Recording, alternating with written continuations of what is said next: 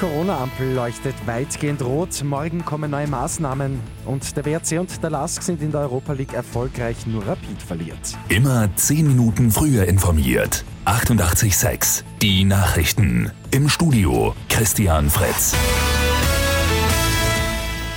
Die Corona-Ampel in Österreich ist neu geschaltet und da gibt es jetzt keine grünen Flecken mehr. Überhaupt gibt es nur mehr 15 Regionen, die nicht rot sind, also kein sehr hohes Risiko haben. Aufgrund der steigenden Coronavirus-Zahlen im Land wird es auch neue Maßnahmen geben.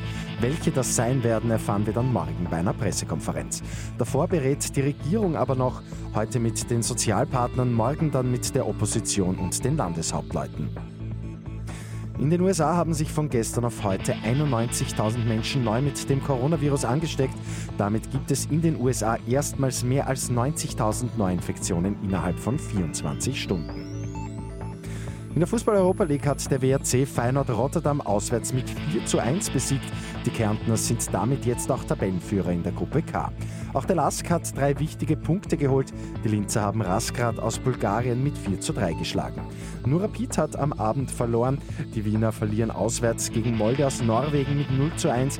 Es war für Rapid die zweite Niederlage im zweiten Match. Und wir bleiben beim Sport. Bei den Erste Bank Open in der Wiener Stadthalle ist Dominik Thiem souverän ins Viertelfinale eingezogen. Die gute Nachricht zum Schluss. Der Niederösterreicher hat den Chilenen Christian Garin glatt in zwei Sätzen besiegt. Heute Nachmittag geht es im Viertelfinale gegen den Russen Andrei Rublev live zu sehen auf Servus TV. Mit 886 immer 10 Minuten früher informiert. Weitere Infos jetzt auf Radio 886 AT.